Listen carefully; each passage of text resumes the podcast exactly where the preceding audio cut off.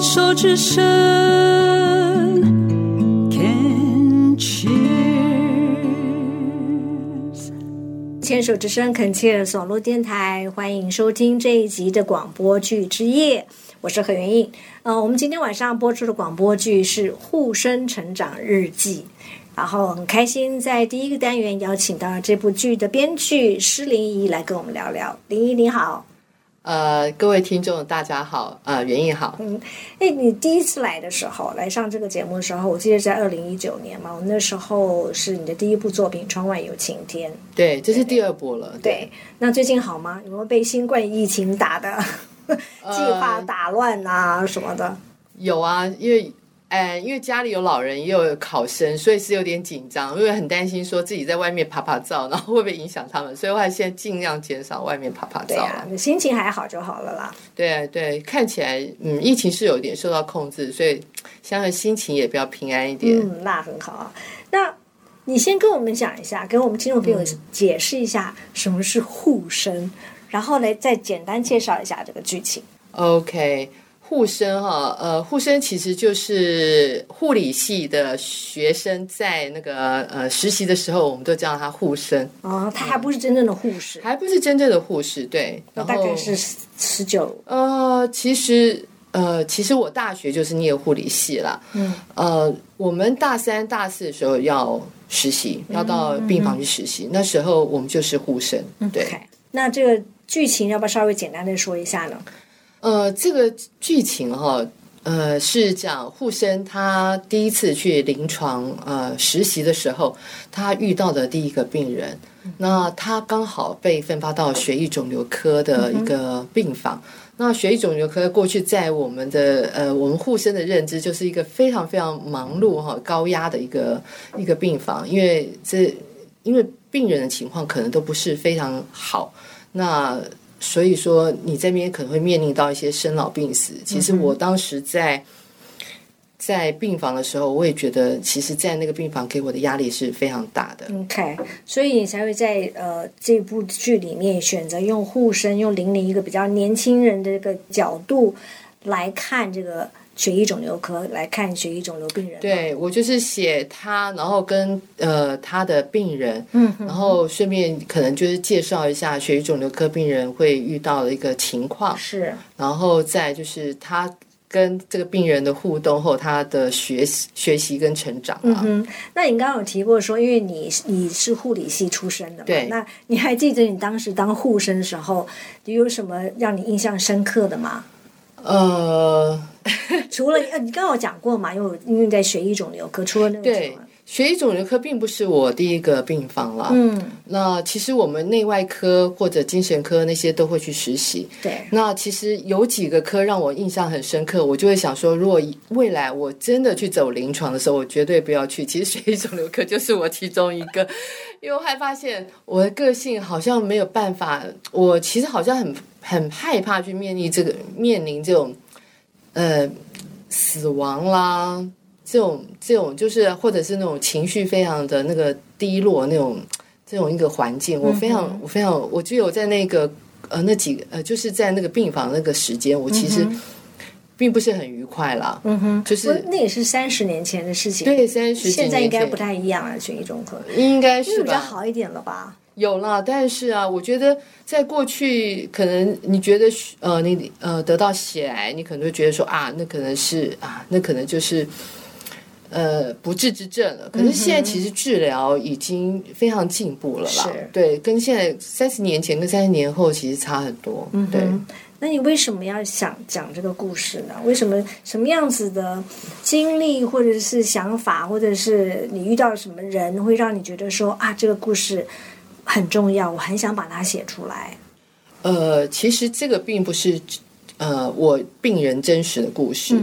呃，我只是想说，因为我刚好遇到我一个同事非常年轻，大概三十岁出头而已，然后就离癌过世。那我其实他过去都是非常健康，可是就突然这样，你他发现癌症，他就第四期了，然后可能没有多久，一年多后就离开了。所以这件事情其实给我一个蛮大的震撼，就是说，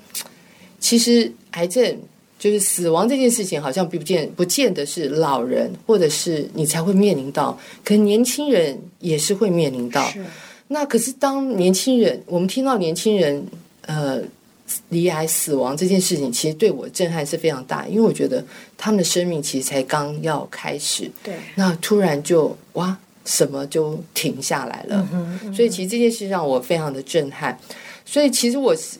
我，所以我其实就想要把这种年轻人离癌死亡这件事情呃的震撼。然后想要去写出来，就是其实很就是人随时都会遇到无常了。嗯哼，其实还有一个就是讲血液肿瘤科，其实是因为我有听到另外一个就是呃一个建中学生离癌的故事，所以我就想把它融合在一起。还有再接呃，就是我过去是护生的一个角色，然后去写把这个东西融合在一起，把它写成我的剧本。其实像你讲的啊，其实我当时我们生病的时候，我生病的时候，我常常常想到，人家都是说生老病死，它其实就不是这个顺序。对的，我们没有是说一定要先活了好长一段时间，老了之后我们才会生病，然后才会死亡。其实没有这种顺序可言的，你从来不晓得什么时候疾病来找上你。没错，当你而且尤其像我们看到很多年轻的病友的时候，你真的真的觉得说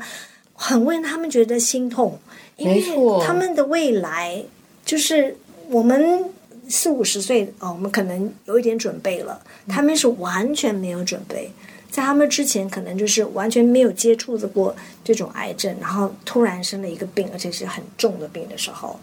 他们真的是对家庭来讲，对家人来讲，都是很沉重的打击。我想对病人或对着或对他的亲友而言，大家都很难接受啊，因为想说这么年轻的生命，哎，他应该是前呃未来还很就是还有很多未来，可是怎么突然哎就一场疾病，他必须停止他所有的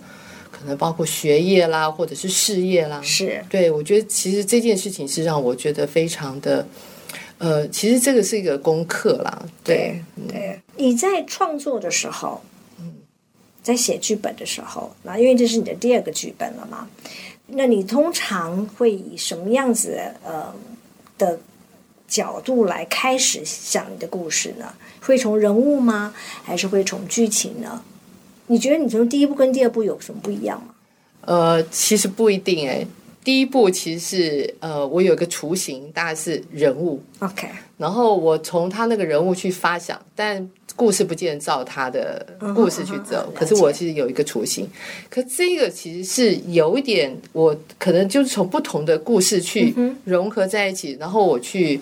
我本来其实比较贪心一点，想要写双轨，就是说，哎，我又写护生的故事，又写病人故事，后来发现其实功力还不够，所以后来后来老师有建议我，其实还是不要太贪心，还是找一个主轴，所以我后来其实还是以一个主轴为主啦，就是没有办法说写到双轴的故事去发，就是去发展这样一个故事，我比较困难。嗯哼嗯，对，那时候不一定，所以其实很难说还，在还在摸索，还在，学习中。还在建立你自己的风格当中。嗯，对，所以不一定，因为可能当下可能有一件事情让我很呃很感慨，那我就想说我把它写下来。像像这种年轻李癌的故事，我就想说啊，因为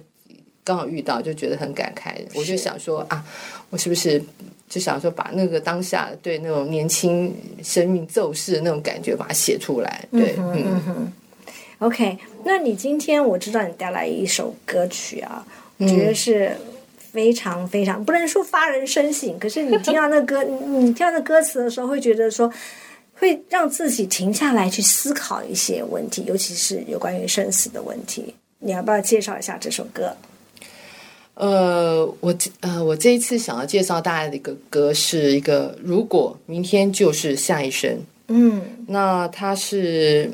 呃，其实我有去看了一下，这个其实是慈济他们当时在北美时候，他们要募款时候，他们其实就是由那个有一个张惠妹，呃，跟石清如嗯他们两个去创作的，嗯。然后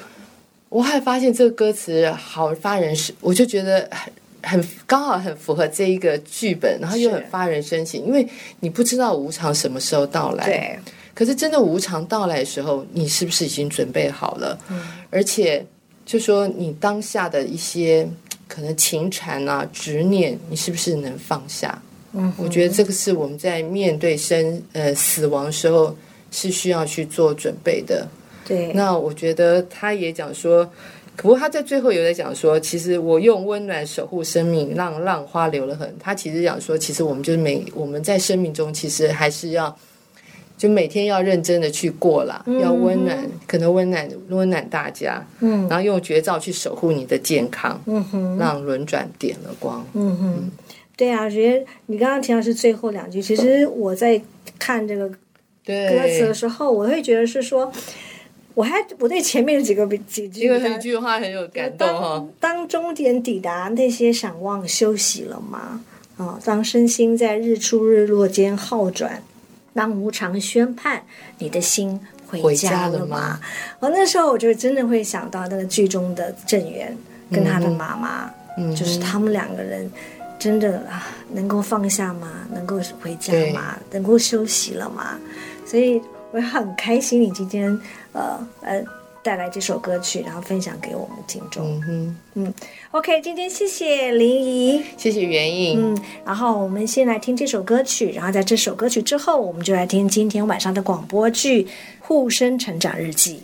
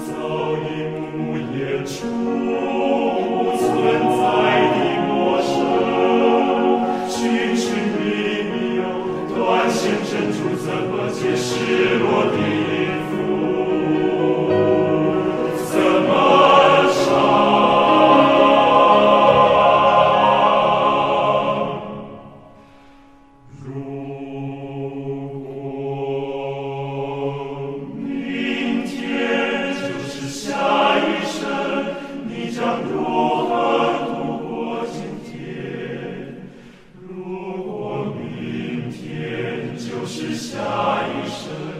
你将如何度过今天